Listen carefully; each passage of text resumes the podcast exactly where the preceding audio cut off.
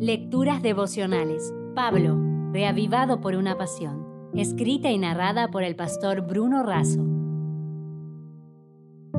Hoy es 17 de enero y el título de nuestra reflexión resumido en una sola palabra, afortunados. En Hechos capítulo 20, desde versículo 10 al 12, podemos leer, Entonces descendió Pablo y se echó sobre él y abrazándolo dijo, No os alarméis, pues está vivo. Llevaron vivo al joven y fueron grandemente consolados. Su nombre significa afortunado, y pasó a la historia por ser el joven que se quedó dormido mientras Pablo predicaba en Troas. Él se cayó de un tercer piso y falleció. Estamos hablando de Eutico, quien afortunadamente fue resucitado. Pablo había estado una semana en esta ciudad predicando el Evangelio. En la última noche, junto con la cena de despedida, predicó su último sermón antes de continuar su viaje. En el piso superior de la vivienda, repleto de gente, el humo de las velas que iluminaba el salón, la poca ventilación y la extensión de la reunión hicieron que este chico, que tendría entre 10 y 14 años, buscara la brisa fresca sentado en el borde de la ventana. A simple vista podríamos decir que se trataba de un oyente distraído, en un ambiente tóxico y con un programa intenso y extenso, y que esta serie de factores llevaron a que Utico cayera de la ventana hacia el patio exterior.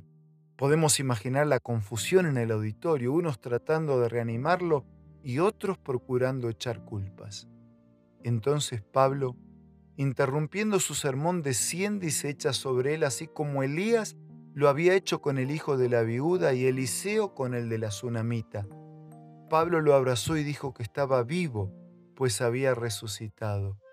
Así se lo llevaron, y todos fueron grandemente consolados.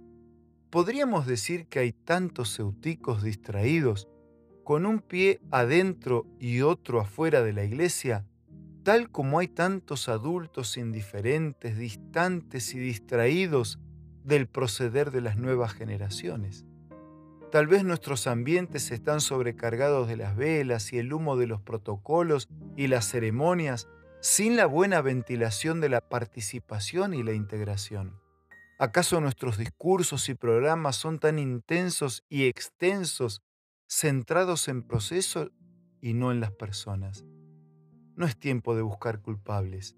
Es tiempo de renovar nuestro compromiso como adultos, como padres y como educadores para las nuevas generaciones. No podemos jugar al distraído y dejar que se balanceen entre la vida y la muerte en el borde de la ventana. No podemos ofrecer un ambiente que se hace tóxico por la falta de coherencia, ya que nuestros discursos quedan muy distantes de nuestros hechos. Por eso, deseando lo mejor para toda la familia, digo, la gente joven necesita modelos no críticos, como muy bien lo expresara John Wooden.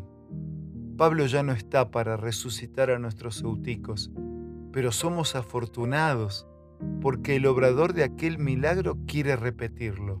Solo necesita contar contigo como su instrumento. Si desea obtener más materiales como este, ingrese a editorialaces.com.